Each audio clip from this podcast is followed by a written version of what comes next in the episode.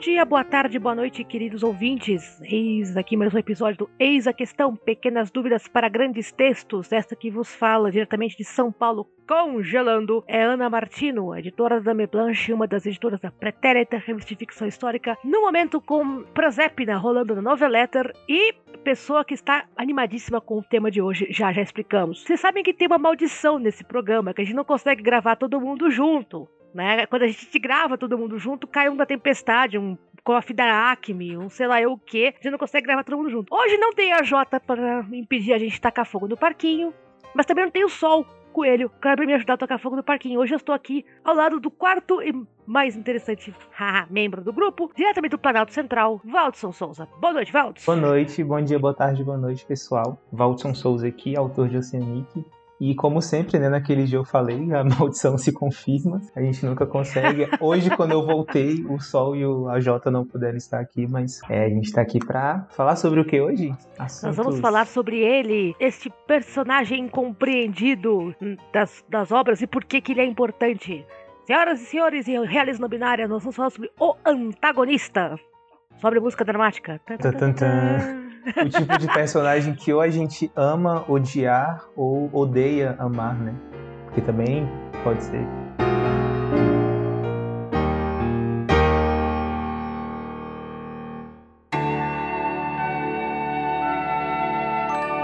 Escrever ou comer? Eis a questão. Qual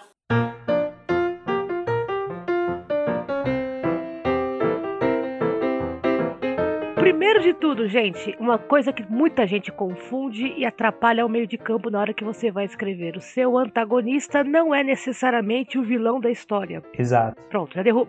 já, de, já lancei a braba logo de cara, né? Tipo, para. Como assim? Mas... Dois pés na porta já. com toda a minha delicadeza de uma divisão Panzer. O problema, gente, esse a gente sempre pensa no, do, da dicotomia, né? Temos um mocinho, logo temos que ter o um bandido. Uhum. Né? Nem sempre funciona desse jeito, certo, gente? O, o antagonista não é uh, o vilão da história, na maioria das vezes. Ou nem é necessariamente, talvez, uma pessoa específica, né? Aí, ó, tá vendo? O que, que, que, que pode ser o antagonista? meu caro Waldson? É, eu gosto de pensar nas, nas funções, né? O, tanto o protagonista e antagonista eles têm uma função oposta na, na, narrativa. E aí o protagonista a gente já entende como esse personagem ou essa personagem aqui é a personagem mais importante. Não necessariamente é só uma pessoa, ou não necessariamente é uma pessoa. É, mas enfim, aquela personagem que tem mais foco na narrativa, que vai movimentar a trama. E o antagonista é justamente quem está contrário aos objetivos do protagonista, né? Então é quem vai fazer algo ali, ou não necessariamente uma pessoa, mas pode ser até uma instituição, ou alguma força, ou um ser que tá ali para atrapalhar o, protagonista de alguma forma. E aí geralmente a gente sempre relaciona o protagonista com o herói e o antagonista com o vilão, já nesse binarismo mesmo assim de do bem e do mal, porque a gente também consome as coisas assim. Mas tem muitas histórias que vão ou trazer alguém que seria considerado um vilão, ou até o próprio vilão de outra história, é, para transformar isso em protagonista. E mostrar também que nem sempre um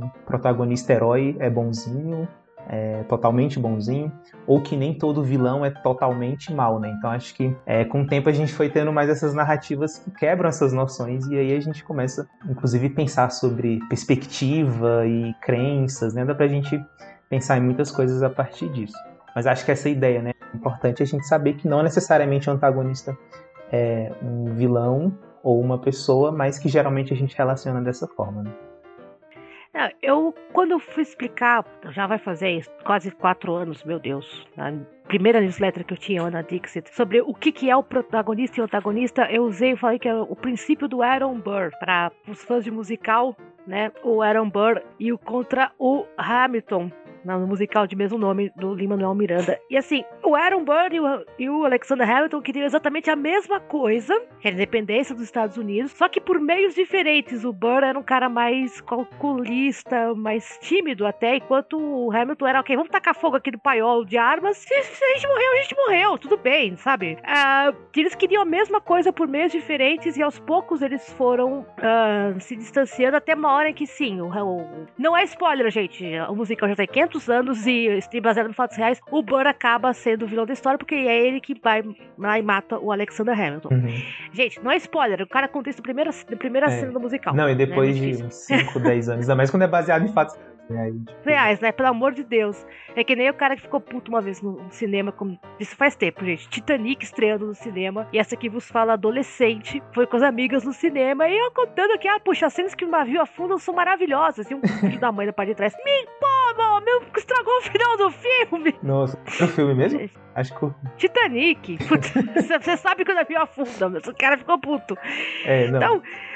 É complicado, gente. Mas assim, o princípio de Arambor é: se você for contar a história pelo ponto de vista do seu antagonista, o seu protagonista fica bem na fita? E a gente começa a perceber que, que não, né? Que aí é, o, o herói é o antagonista do vilão né? Porque uh, nem sempre o vilão acha que ele tá fazendo a coisa errada. Às vezes, ou ele não se preocupa e acha que tá fazendo a coisa certa mesmo. Se a gente for pensar na questão até do moralismo, né? Então, a gente pode ter vilões e antagonistas que têm ali até remorso ou consegue ter uma visão mais crítica do que tá fazendo.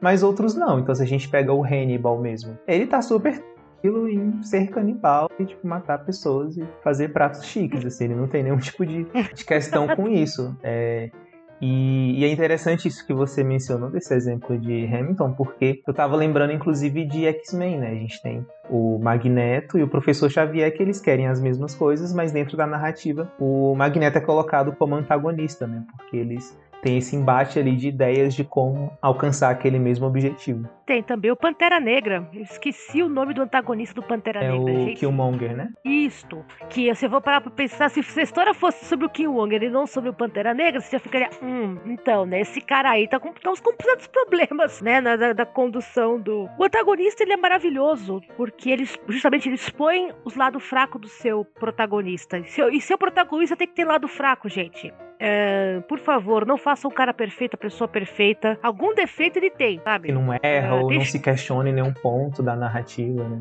É, fica muito com o cara de super-homem. As pessoas falam muito que preferem o Batman ao super-homem porque o super-homem é perfeito, né? O jovem escoteiro e o Batman é todo cheio de trevas e dúvidas, né? É, eu gosto do super-homem mais do que eu gosto do Batman, mas isso é uma outra história para outro dia. Mas o, o, problema do Batman justamente é que ele não tem um, um antagonista, ele tem vilões. Uhum. Então, né? Você não quer saber o lado, o, o, lado do Lex Luthor da narrativa, sabe? O Lex Luthor é mal.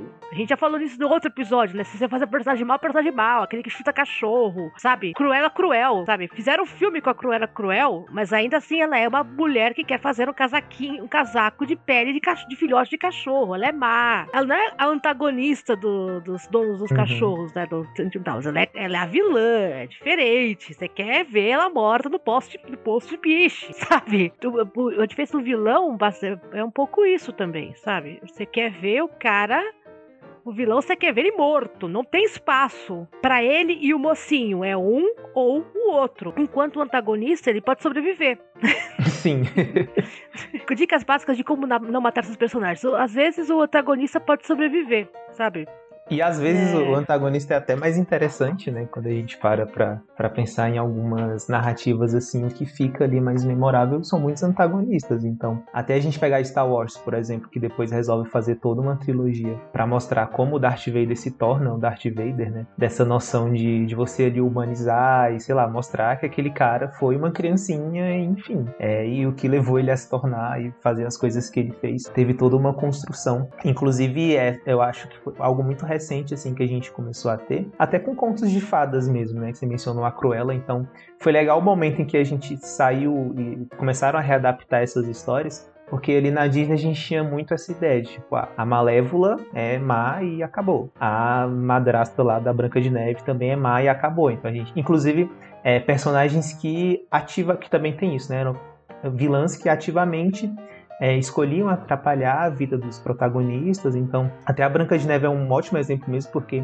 a própria vilã que movimenta mais a narrativa, né? Porque ela não faz muita coisa, assim, ela basicamente só foge e se esconde, mas a, a madrasta tá todo o tempo ali, é indo atrás dela para atrapalhar ela. E aí, quando a gente chega, por exemplo, no próprio filme da Malévola também, que é mais recente, ou em Upon a Time, ou outras séries que é, buscavam contar também o passado, mostrar o background ali dessas vilãs, a gente começava a entender que, na verdade, elas também passaram por questões, às vezes traumas, é, e várias questões ali, que aí nem era o caso de dizer, ah, então ela tá certa e ela pode fazer o que ela tá fazendo agora, mas a, a, a história se torna mais complexa porque a gente pelo menos entende o que aconteceu e pode olhar, tipo, bom, é, talvez ela não só não esteja tão louca assim, ela tem razão de de, de, fazer o que ela está fazendo, por mais que a gente não concorde. Então isso é um movimento interessante também, né? A gente pensar é, da, da, questão da perspectiva, como a gente já falou, né? Que um vilão, ele, se a gente olha a história pro ponto de vista dele, ele é tanto protagonista quanto também ele é, muito provavelmente acha que ele tá certo, né? Enfim, querer destruir o mundo. É, porque uma das, das alegrias de poder reescrever a história é justamente isso, né? por que, que o vilão está sendo o vilão da história? Não é só uma questão de ponto de vista do seu personagem, né? Ok, nós estamos contando a história do, do Coringa é, por falar, né, em, em, vilão. Por que, que o Coringa virou o Coringa? Tá, ele continua errado, certo? Ele continua torrando a paciência do Batman pelas gerações, mas tem um motivo para ele ser o Coringa. Então, sempre funciona. Agora, uma questão assim, você falou também que o ambiente pode ser o antagonista. Uhum. Tem algum exemplo aí na sua cartola? Eu gosto de, de pensar principalmente em algumas é, ficções científicas mais focadas em questões sociais, por exemplo, da Octavia Butler, assim. Então, se você pega, sei lá, Parábola do Semeador, você tem ali pessoas que são extremamente más, mas também porque elas estão numa situação de distopia, é, então você não conhece muito a história dessas pessoas, porque, enfim, tem pessoas terríveis ali, saqueando, matando e tal. Mas ali, a própria opressão e o sistema, eu acho que acaba se tornando uma personagem e uma antagonista porque é quem tá ali movimentando essas questões, né, causando esse contexto é, e fazendo com que essas outras pessoas que Uh, até porque, por exemplo, nesse exemplo mesmo da, da parábola do semeador, não tem essa figura, ah, o vilão é só essa pessoa aqui. Não, o grupo encontra ali diversas pessoas que vão, uh, enfim, estão sequestrando e fazendo diversos crimes, mas não é só uma pessoa em si. Então, esse é um exemplo de um, de um tipo de narrativa que eu encaro o antagonismo muito mais como o contexto e a opressão que está sendo colocada ali. E aí a gente pode pensar em, outra, em outras histórias também que é, não necessariamente essa figura assim, do, do vilão mesmo aparece né? a, a, a, mão esquerda da, da escuridão, escuridão. Por exemplo, você não tem um vilão, você fala, ah, este é o vilão. Assim, você tem ali mais questões políticas, embates, né? Divergências ali de. Pode ter até uma pessoa que você olha, não, esse é o antagonista porque ele está agindo mais ativamente e, e contra o, o, protagonista, mas de fato você é, não consegue apontar o dedo e falar, ah, esse aqui é o vilão, esse aqui é o antagonista.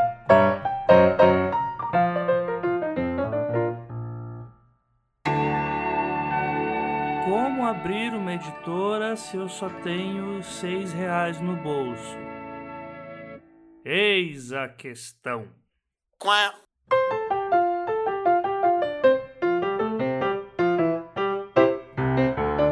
É, você mencionou a Ursula K. Le Guin, levou embora meu exemplo.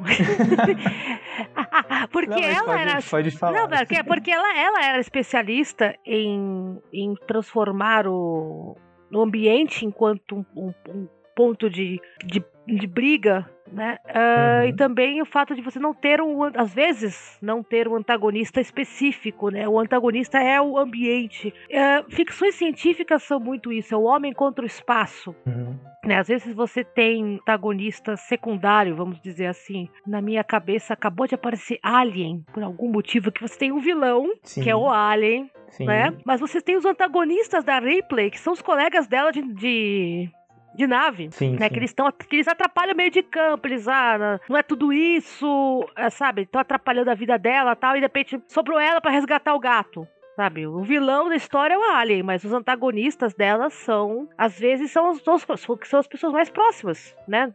No espaço ninguém te ouve gritar. Eu acho que essa, essa frase é do Alien. Se não for também, ó, o pessoal, ó, ouvintes me corrijam, que eu adoro esse slogan. Vou até conferir depois se tá certo. Inclusive, você mencionou Alien, eu lembrei de outro livro da Octavia Butler, que acho que ainda fica melhor esse exemplo é, de não existir vilões, que é a série Xenogênese, né, que tem o Despertar, o primeiro livro Despertar, que basicamente, para quem não conhece, é, a, a, Terra quase foi destruída por causa de guerra nuclear. Então chegam os alienígenas, os Oankali, e eles decidem salvar a Terra. Só que eles têm um processo ali, eles não querem eles, eles querem fazer uma troca, né? Então eles querem salvar a Terra, mas a espécie deles é caracterizada justamente por é, reproduzir com outros seres. E nisso começa a apontar a destruição da humanidade, porque essa é a forma que eles agem. E aí quando tem essa espécie de, de fusão, os dois seres se tornam uma outra coisa. Então não só existiria apenas o que eles são, e os humanos também deixariam de ser apenas humanos. E é um livro que você olha e você consegue entender ali que você tem posições diferentes, e é, porque são modos de viver diferentes, e ao mesmo tempo são alienígenas que são benevolentes, porque eles estão salvando a Terra, estão devolvendo a vida para a Terra, mas eles querem algo em troca. Então, é, eles não são colocados como vilão, vilões da narrativa, e nem como antagonistas, porque eles já fizeram isso em vários planetas, mas da perspectiva dos humanos acaba que é, eles começam a questionar isso e vai gerando outras questões que vão é, sendo expandidas, né? Mas é um bom exemplo também para a gente pensar em como é, uma força ou um grupo ou um outro modo de não necessariamente uma pessoa só ali é colocado nessa, nessa questão do antagonismo. É, eu pegando um exemplo mais pop, você falou assim da Tá Butler, acabei de puxar de novo. Eu acho que eu vou começar a fazer um bingo aqui. Que é os Jogos Vorazes outra vez. Porque o antagonista da Katniss não é. É a figura do Snow, mas não é o Snow né? É o capital, né? É, a, são, é o que a capital representa que é o antagonista, não só dela, como de todos os outros jogadores, né? Do, dos jogos vorazes. Então, de novo, a gente pensa que o vilão da história é o Snow, mas na verdade não, o Snow é um cara, né? Mas a estrutura toda da capital que permite que aconteçam jogos, que depende dos jogos para sobreviver, é o antagonista principal da história. Né, porque eles Até é porque controlam... ele é um representante político, né? Então. Poderia ser Ex outra pessoa. Exato, exato. Uh, uma questão que a gente pega muito em relações internacionais que não existe o vilão, né? No caso do dita de ditadores e de outros da mesma laia, para esse, para um cara existir, e aí vocês na plateia deem o nome que vocês quiserem, né? Podem pegar o exemplo que vocês quiserem. Hoje eu tô de folga, não vou ficar citando nomes, eu vou bancar o Voldemort, eles que não podem devem ser nomeados. Mas esses mesmos que vocês estão pensando aí, não tinham como existir sem uma estrutura por trás, né? Uh, tanto é que tem os ideólogos do movimento, tem os caras que executam. Então, embora a gente veja a figura, essa aí que você tá pensando, certo? Como principal elemento, se ele que morresse fosse derrubado o poder antes, assumiria outra pessoa no lugar. Ambiente enquanto protagonista, enquanto antagonista, foca nisso, gente. A história sempre ajuda. E também, gente, uh, vamos pensar que às vezes uh, a gente tá falando muito de ficção científica, porque o nosso né, ganha-pão aqui, o meio do Waldson, mas o antagonista também aparece em outros tipos de obra. Uh, por exemplo, quem é o antagonista Orgulho e Preconceito? Alguém? Alguém? Que a gente vai precisa pensar na ideia de o vilão é a Lady Catherine que vai atrapalhar o meio de campo lá do Darcy com a, com a Elizabeth, porque ela quer que o Darcy case com a filha dela. Mas na verdade, se você for para pensar que a história é narrada pelo ponto de vista da Lizzie, o antagonista dela é o Darcy, não é a Lady Catherine, porque ele é o cara que tá do lado oposto, que vai fazer tudo para atrapalhar a vida dela, para eles não se entenderem, mas no final eles encontram um ponto comum. Então nem sempre são antagonistas são inimigos, às vezes ele é o seu enemy to lovers, né, para quem gosta aí da do trope, né? Às vezes o antagonista, no final das contas, você casa com ele e fica com 10 mil libras ao ano. Uma fortuna. Parênteses, tem muita gente que até hoje tenta calcular quanto são, quanto daria esse dinheiro né? Quanto Quantas, quanto valeria, quanto valeria o Mr. Darcy hoje em dia com suas 10 mil libras anuais? Eu tenho uma outra, outra ponta da, de, de, história sobre de onde é que ele tirou essas 10 mil libras anuais, mas isso não é um episódio sobre finanças da Inglaterra georgiana. Eu imagino de onde, de onde ele tirou. Exato, exatamente o que você está pensando. Eu também, sim, grana vem do açúcar. Sim. E ninguém fala nisso. E é, é interessante que a gente passa, passa batido, total. Né, histórias ah, assim. esse, esse é parênteses que a Jota, se quiser cortar, seja à vontade, mas a Jane Austen sabia. E ela menciona isso em Mansfield Park. Tipo, de onde é que vem a grana? Uhum. A grana vem de escravo. Pronto, ela fala bem alto, porque vem de açúcar, né, gente? O Mr. Darcy não trabalhava, ele não era herdeiro, não era da coroa. De onde vinha a grana? Investimento. De onde vem investimento? Açúcar. Mas ninguém fala disso porque estraga o, né, a alegria de ler a história. E às vezes passa bem rápido, assim, é uma frase só que, você percebe. É, é bem complicado, gente. Por isso que o meu romance favorito da Jane Austen é Persuasão. Porque o, o mocinho da história, os dois são mais velhos, Ela tem 27, ele já tem 30 e poucos. E o mocinho trabalha. Ele é capitão, do exército, é capitão da marinha. Tipo, ele não comprou o título, ele é capitão mesmo. Ele herdou, ele ganhou em batalha. E claro, mas isso é uma outra história, mas Mr. Darcy é Mr. Darcy, saindo do lago todo molhado. Mas ele é o antagonista da Lizzie. Então, vocês veem que tem aí uma, um foco. Até no desenho animado, gente. O exemplo clássico de protagonista do desenho animado. Você tem o Papaléguas e vocês têm quem contra ele? O Coyote. então. Inclusive, gente, às vezes eu torcia mais pro Coyote, porque era frustrante, né? Então... Nossa, era, você ficava desesperado com ele, né? Coitado, e gasta aquela grana com os produtos Acme. Os produtos não funcionam. Inclusive, um dos primeiros memes pré-históricos da internet, um advogado escreveu uma, um processo do Coyote contra a Acme. Isso, tipo, dos... tempo da internet é a carvão. Né? Mas a gente tá galera que vai e volta, eu adoro quando a gente vai, faz, vai do Rio Niterói passando pro Belzonte, mas assim, um exemplo que de antagonistas também como uh, com, criador de conflito. No sentido que, assim, olha, estão tendo um gato aqui. Passou um gato. Eu acho que eu vi um gatinho. A gente já tem que gravar ao vivo com plateia. Para os gatos aparecerem, tu vai ficar. Ah!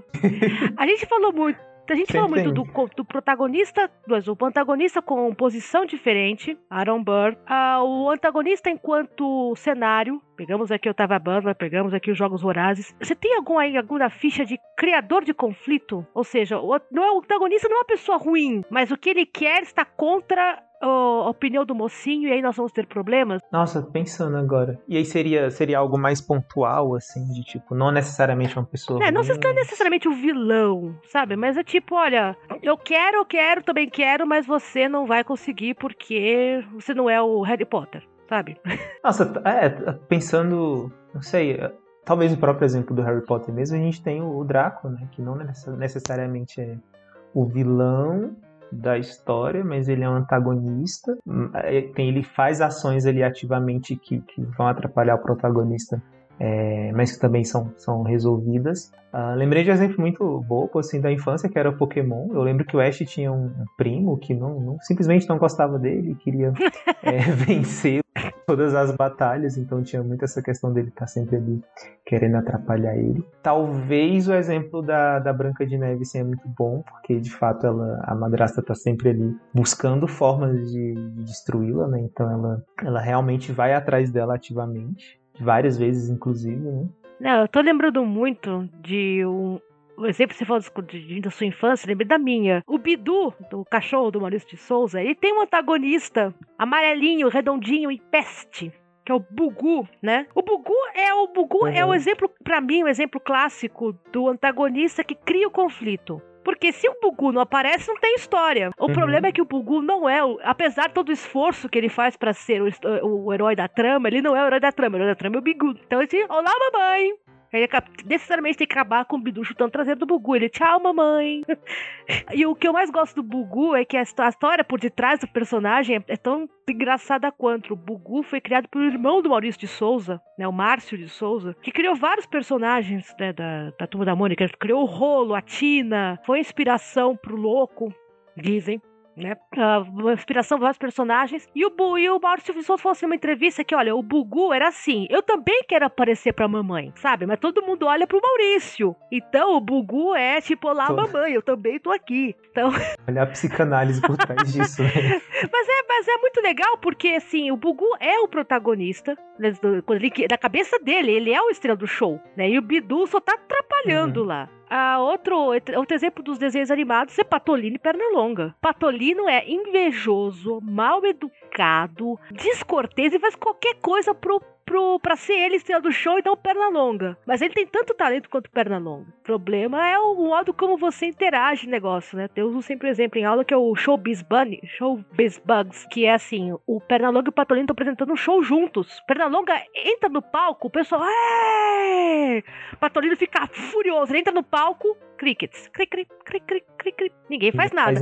Ele começa a fazer alguma coisa e tá com tomate na cara dele. E ele é antagonista, ele quer derrubar, ele quer tentar derrubar a lâmpada no, no, no Pernalonga, tenta serrar ele ao meio, tenta explodir o palco. Né? Ele quer o show pra ele, ele é o antagonista. Mas não é que ele seja um cara malvado, não, não, ele só quer o show pra ele. O problema é que tem um peste lá de um coelho que tá roubando a cena. Então, né? Às vezes complica um pouco o meio de campo. De novo, né? Se você fosse contar a história pelo ponto de vista contrário, como é que ele seria? Esse, e um exemplo assim, assim, o último que eu juro pra vocês, eu vou deixar vocês em paz, mas esse é um que eu adoro, que é Jesus Cristo Superstar, musical do Andrew Lloyd Webber, lá dos anos 70. O que eu gosto desse musical é que é assim, a história da paixão de Cristo, só que contada pelo Judas. O narrador principal Hum. da história é o Judas Iscariotes. Então, ok, é o, é o antagonista clássico, né? O cara que chegou lá e foi o, estopim que acabou com Jesus na cruz. Tá bom, então, mas pelo ponto de vista do Judas, como é que é a história? Como é que é, ponto de, como é, que é a história contada pelo ponto de vista do antagonista do Jesus? Que o, o- os vilões da história continuam sendo né, os caras que mataram Jesus, certo? Isso não muda, ele não altera. É, continuam sendo os romanos, mas, né?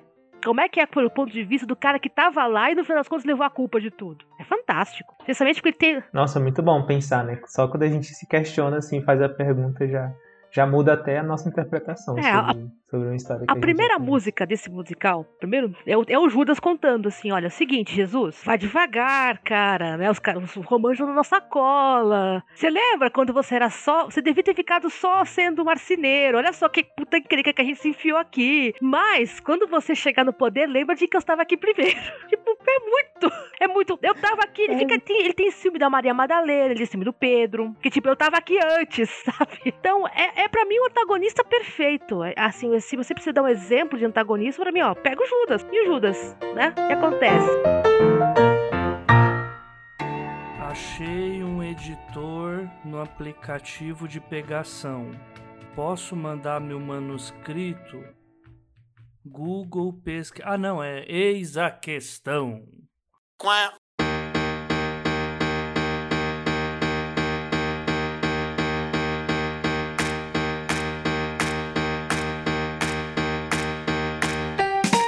gente, perguntas, Valdson. Pra você, como, como é que você pensa pra criar um antagonista? Você precisa, ok, eu pre- preciso pensar no defeito do, do efeito do, do, do protagonista ou a situação pede alguém pra discutir? Como é que você monta isso na sua cabeça? Eu já ia perguntar pra você. Eu perguntei primeiro. Mas agora sei que você vai ganhar tempo pra pensar enquanto eu respondo. É, eu fiquei pensando assim sobre as coisas que eu já, que eu já escrevi, é, e eu acho que eu tô mais nesse campo assim de que a situação ou uma força maior e coletiva é o antagonista do que necessariamente uma pessoa. E, inclusive, lembrando de Oceanic, assim, na primeira, porque, enfim, quando o Jonas aparece, ele é bem otário e tudo, então ele tem mais essa cara de, enfim, de ser vilão, antagonista e tal, é, que tá fazendo algo não legal ali no início, mas depois tem a, a virada, né, e você entende por que, que ele tá fazendo aquilo, e você entende que, na verdade, ele é uma peça menor ali de uma empresa, do governo, que tá fazendo várias coisas, inclusive sem é, sem ética nenhuma, assim. Então, é, eu lembro que na primeira versão que, que eu escrevi, o Jonas tinha muito mais traços, assim, de, de vilão ou de maldade. É, depois eu fui amenizando isso um pouco, mas depois a conclusão é que, na verdade, assim, se for pensar no vilão, no antagonismo de Oceanic é o próprio governo e o que estão fazendo com aquelas pessoas, né? E eu comecei a reparar que na maioria das minhas histórias é mais assim nesse sentido. Só que engraçado que agora eu tô no meu projeto atual, assim, é, seria um vilão desse mais clássico mesmo. Então tem uma, uma pessoa ali que está querendo é, fazer algo específico que vai dar ruim, mas ao mesmo tempo essa pessoa ela está influenciada por um artefato, assim, então ela está basicamente possuída. Eu acho que também a gente tem muitas histórias assim, né, que a pessoa não vê o que ela está fazendo é errado porque ela está sob influência de, de algo, né? É, e não necessariamente ela está fazendo aquilo simplesmente porque ela está nas são, nas tá bem da cabeça e tal. Mas a, a ideia é essa, assim. Eu acho que eu comecei a pensar que na verdade eu, não tenho muitos antagonistas que, gente, que eu consigo nomear e falar esse é o vilão. São mais situações mesmo e, e o próprio contexto. né? E você, Ana? Como você faz? Eu, eu gostava muito, ainda gosto muito da dicotomia do, do mocinho com o vilão, mas eu percebi também que, ok, deixar o pessoal um pouco mais duvidoso sobre quais são as intenções do antagonista resolveu bastante. Trilogia do entretenimento botânico, né, que é o que o que mais me deu trabalho, o último texto, né, Os Filhos do Pôr do Sol, tem uma antagonista muito legal, que eu ficava torcendo por ela. Ela é uma chata de galochas, mas eu gosto dela, que é a Margaret, né? Que ela sabe que a, a estufa não é normal, ela sabe que tá acontecendo alguma coisa, mas ela não quer crer, né? Porque é, a educação religiosa dela não permite que ela acredite que aquilo possa ser algo bom. E eu, assim, ficava vendo ela, ela, ela brigando com o personagem principal, que é o que é o, né, o, o filho, filho do jardineiro. Eles ficavam assim, brigando, os dois assim, tá vendo? Né? Uh, é interessante ver como dois ficam se batendo. Porque ela quer, ela viu, ela sabe que existe, ela não tem como dizer para ela mesma que não existe, mas ela não quer crer tão. Ela quer fingir que não existiu, que ela tá tendo alucinações, que aquilo é coisa do demônio, que caramba, quatro. E embora eu goste muito de vilão, vilão, vilão que chuta cachorro, sabe? Vilão que rouba período de criança. Eu não consigo escrevê-los direito, porque eu sempre fico muito, tipo, isso aqui tá muito caricato, tá muito ruinzinho. Então eu sempre acabo, acabo apelando pra, pra uma, o ambiente enquanto antagonista da história. Às vezes é a cultura do lugar, às vezes são as regras do lugar, uh, porque para mim fica mais fácil para conseguir mexer com os personagens. Mas eu tô aprendendo, sabe, a criar antagonistas legais. Estou apanhando do processo porque cabeça de pessoa que foi criada com, roman com telenovela, telenovela é, é preto e branco, gente. É, é, é, mocinho contra vilão. A gente consome muito mais histórias assim, né? Principalmente acho que há uns anos atrás era muito mais comum a gente ter isso muito bem estabelecido e não ter inclusive uma visão crítica ou questionar porque a pessoa tá fazendo aquilo ou ou a própria narrativa, né, tentar humanizar ou mostrar outro lado, era é, muito assim, a gente, X, a gente gosta de vilão que apanha, que o ator apanha na rua, sabe, aquela clássica. E tá reprisando agora justamente um em que a gente fica na dúvida sobre a mocinha da, e, e a e a bandida da trama, que é a favorita. A favorita brinca muito com o antagonismo. Porque quem é? Será que a Flora é tão ruim assim quanto dizem, né? Porque será que ela realmente é tudo aquilo de ruim? E é interessante essas narrativas que também viram essa chave no final e você que na verdade era diferente. E eu sempre achei isso muito louco, assim, como as pessoas, como as narrativas conseguem é, afetar tantas pessoas a ponto de você olhar para um artista e querer bater na pessoa, porque ela é a vilã da novela. Isso para mim sempre me fascinou e, e, me deixou com medo ao mesmo tempo. Mas é o potencial que tem, né? De, de um bom vilão Ex construído ali. Como as pessoas realmente não vão gostar. Exato, e eu, muitas vezes, eu, como já falei em outros episódios, tenho colegas que trabalham com telenovela. E eles falam assim que escrever o vilão é divertido, escrever o antagonista é divertido, porque o mocinho você sabe para onde ele vai. O vilão pode uhum. ser qualquer coisa. De repente, se ele se, arrepender no último capítulo, vale. Se ele for morrer atropelado, se ele for morrer explodido numa num tanque de gasolina. Só os muito mais velhos vão lembrar dessa referência do, do vilão que morreu no tanque de gasolina. Rainha da Sucata, gente, tá o Google. Daniel Filho morreu explodido num tanque de gasolina. Cena ótima. A Silvio de Abreu era ótimo com vilões dúbios, né? Vilões brabos. Mas é, é muito legal porque o vilão vai pra qualquer canto. O antagonista também pode ir pra qualquer canto. Porque como ele não tem que carregar a história nas costas, fica fácil. Acho que esse que é o problema do, do protagonista. Ele carrega a história nas costas. Então, vamos facilitar a vida dele pros leitores não dá defeito. Que aí você pode ficar, né? Eu lembrei, você falou de novela, eu lembrei da Nazaré, assim, que é uma vilã. Nossa, mas a Nazaré é vilã vilã, né? Por quê? Tipo, empurra a cara. Vilã vilã e uma vilã que todo mundo gostou de, de acompanhar e que não teve uma redenção no final, não, né? Assim, porque também tem, a gente tem muitas histórias que colocam essa redenção, assim. Então você passa, sei lá, vários filmes ali acompanhando. E no, naquela última cena do vilão, você vai pensar, tipo, não, era uma pessoa boa. É, porque... É, e mais outras não. É, quando o mocinho tem problemas pra matar o vilão, aí você tem um problema sério. Dizem que quando você torce pro vilão na história, é porque a história tá mal contada tá mal estruturada, porque ele não é o protagonista da história. Você concorda com isso uhum. ou não? Eu acho que talvez de uma perspectiva assim da intenção de que se constrói um protagonista de fato para as pessoas torcerem por ele, né? Pro foco ser aquele. Então, eu acho que quando puxa assim mais pro vilão, é, talvez seja um problema de construção, mas aí acho que é muito saber também a intenção de, de quem escreveu. Eu não sei se eu colocaria simplesmente como um problema da narrativa em si, né? E o que, que você acha? Olha, é que depende muito também. Aí a gente volta um pouco no, no Aaron Burr, no, no Alexander Hamilton, que eu não iria curtir muito a história se fosse contada pelo Alan Burr, né? Uhum. Uh, porque ele tem os conflitos muito legais, ele tem bons números musicais, mas a história boa é a história do outro cara. É, e por que, que eu gosto disso tudo? Porque o Hamilton tem defeitos. muito grandes e que eles atrapalham a vida dele. Uh, então, eu acabo torcendo pro mocinho, mesmo que ele seja tipo filho da mãe. Desgraçado. Sério que você fez isso, seu pulha? Sabe? De vez em quando você tem que. Tem uma série britânica que passou na Globo. Acho que na GNT, ou vou passar um canal cá brasileiro, que é o Poldark. E o Ross Poldark, a história dele é muito legal. É baseada em uma série de livros né, do autor chamado Winston Graham. A história é assim: ele foi lutar na guerra da, da dependência americana, foi dado como morto, só que ele voltou. Só que o que aconteceu? Ele voltou para casa na Cornualha, né, litoral sul do, do Reino Unido. A mulher que ele amava casou com o primo dele, os pais morreram e a fazenda dele tá uma desgraça, tipo, abandonada e ele, porra, o que, que eu vou fazer daqui, né? E o que, que é interessante, o que, que atrai os leitores no Ross Poldark é que ele é um embora ele tenha ótimas intenções, ele é um filho da mãe, sabe?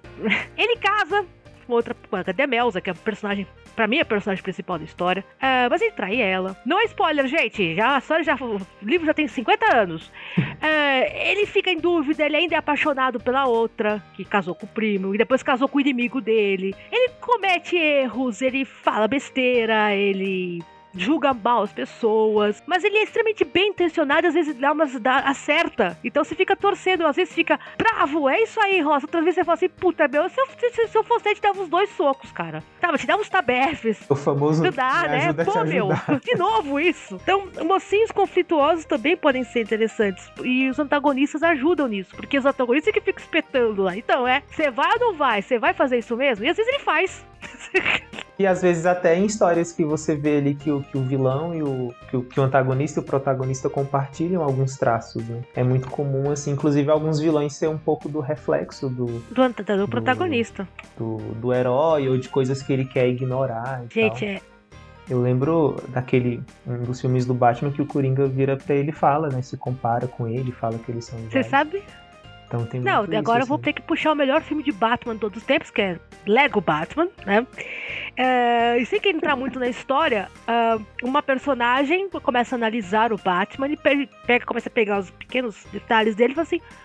Mas você é tão ruim quanto o Coringa. E eu, eu, e você imagina o bonequinho de Lego de 4 centímetros do Batman, arregalando os olhinhos de trás da máscara. Eu assim, mas eu não. mas eu sou, eu não sou, eu sou, eu sou um herói, eu sou um super-herói, minha senhora. Eu mas não, você fez tudo isso. Você aband... Na real, ele não faz É, você abandonou seus amigos, você é egoísta, você só pensa em você mesmo, você é tão ruim quanto o Coringa, fora. Não, inclusive a, a solução que o Batman acha pra resolver as coisas também é muito questionável, né? Então...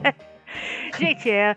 Só que. É, na dúvida, sai no soco. Ah, o Batman, eu, eu, tenho problemas sérios, que eu, eu adoro o Lego Batman. Que é uma comédia romântica disfarçada de filme de Batman. Ele e o Coringa são um casal romântico lá, é muito engraçadinho. Não, obviamente, é um filme pra crianças, mas os adultos olham e falam: Ah, eu, peguei, eu entendi a referência. E o Batman dos anos 60 também, que é muito louco certo? Com essa história do Batman ser tão ruim quanto os mocinhos, quanto os bandidos. Porque ele é, gente. Essa que é a parte interessante. O problema é que uhum. tá do, a gente vê ele como protagonista e tá do nosso lado. Aspas, aspas, aspas. É, é uma briga interessante, mas aí será, será que o Batman tem antagonistas? Ou Gotham City é o antagonista do Batman? Tá, tá, tá, tá. Fica aí, fica aí o questionamento. Fica o questionamento para o nosso respeitável público. E acho que com isso a gente encerra.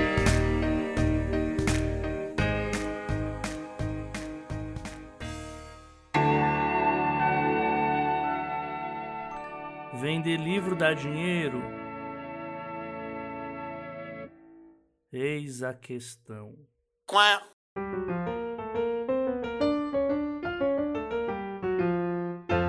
Valdson, você tá aí, vai vendendo carro, vai vendendo curso, tá com livro novo? Conta, conta, conta. Por enquanto eu tô preparando um, um conto que vou relançar, que já saiu em alguma revista. Não vou falar qual é, pra ficar no mistério por enquanto, mas acredito que ele, ele deve ser relançado com a nova capa, uma nova é, revisão agora em junho ou julho. É, e em junho também a outra novidade que eu tenho é que agora eu tô com um curso de afrofuturismo na, pela escrevedeira. E vai ser o maior curso assim que eu fiz em termos inclusive de aprofundamento e quantidade de horas porque vão ser quatro aulas né semanais. E eu tô bem animado para isso e basicamente são essas duas coisas que eu tenho para. Gente, inscrevam-se no curso do Valdson. E por favor, se, se, querem um cara que manja do assunto, é ele. Nas redes sociais como Valdson Underline, certo? Acertei. Obrigado por lembrar. Aqui, gente, do meu lado, uh, eu estou até os próximos meses na Noveletter, com Proserpina, uma história de fantasia, romantasia histórica. Uh, né, quando esse episódio for ao ar, o segundo episódio, o segundo capítulo já estará na caixa de e-mail dos, dos leitores, então arroba noveletter underline para mais informações ou noveletter.com.br. Também no meu agregador, anamartino.com, Ana com desenhos, lá vocês encontram todas as redes sociais que eu estou. Em junho tem conto meu saindo na gringa, Acabei de receber a confirmação de que passou pelo, passou pelo proofreader, passou pelo revisor, né? Bom português. Sobreviveu mais ou menos incólume ao, ao revisor. Então em junho tem coisa grande aí rolando. Mas não posso dar mais detalhes porque eu sou supersticiosa. Eu só vou acreditar quando tiver na telinha. Mas no próximo programa vocês vão me escutar gritando sobre isso. Não tô com lançamento no momento, só tô com a noveletter. Então anamartino.com, anda com dois N's para pegar todas as minhas redes sociais, pegar o fim da, das notícias, assinar o catarse pessoal, essas coisas todas. E como sempre, gente, se você tem dúvidas, questões, sugestões, falou, achamos que falamos pouco de antagonismos, queremos, querem mais exemplos, reclamou que eu falei de novo dos Jogos Vorazes, vou ficar falando mesmo, gente, é uma história interessante. Tão com saudade do AJ, tão com saudade do Solzinho, eles voltam semana que vem, aguardem, desconfiem. Ah, vocês já sabem o que fazer, né? O e-mail é os12trabalhos.gmail.com, o 12 numeral. Mandem sugestões, mandem suas dúvidas, suas questões, sugestão de pauta, manda Pix pro AJ para ele conseguir manter lá ratoeira, o computador funcionando e as edições rolando. Participe do feed premium, sempre tem novidade, estamos aí fazendo esforço nesse sentido. E no mais, gente, para dúvidas, sugestões, grandes, pequenas dúvidas para pequenos, grandes textos, eis a questão. Ouçam os episódios anteriores do feed e fiquem atentos para as novidades em breve. No mais, é isso por enquanto. Um abraço para todo mundo e até a próxima. Tchau, tchau. Tchau, tchau. Até mais.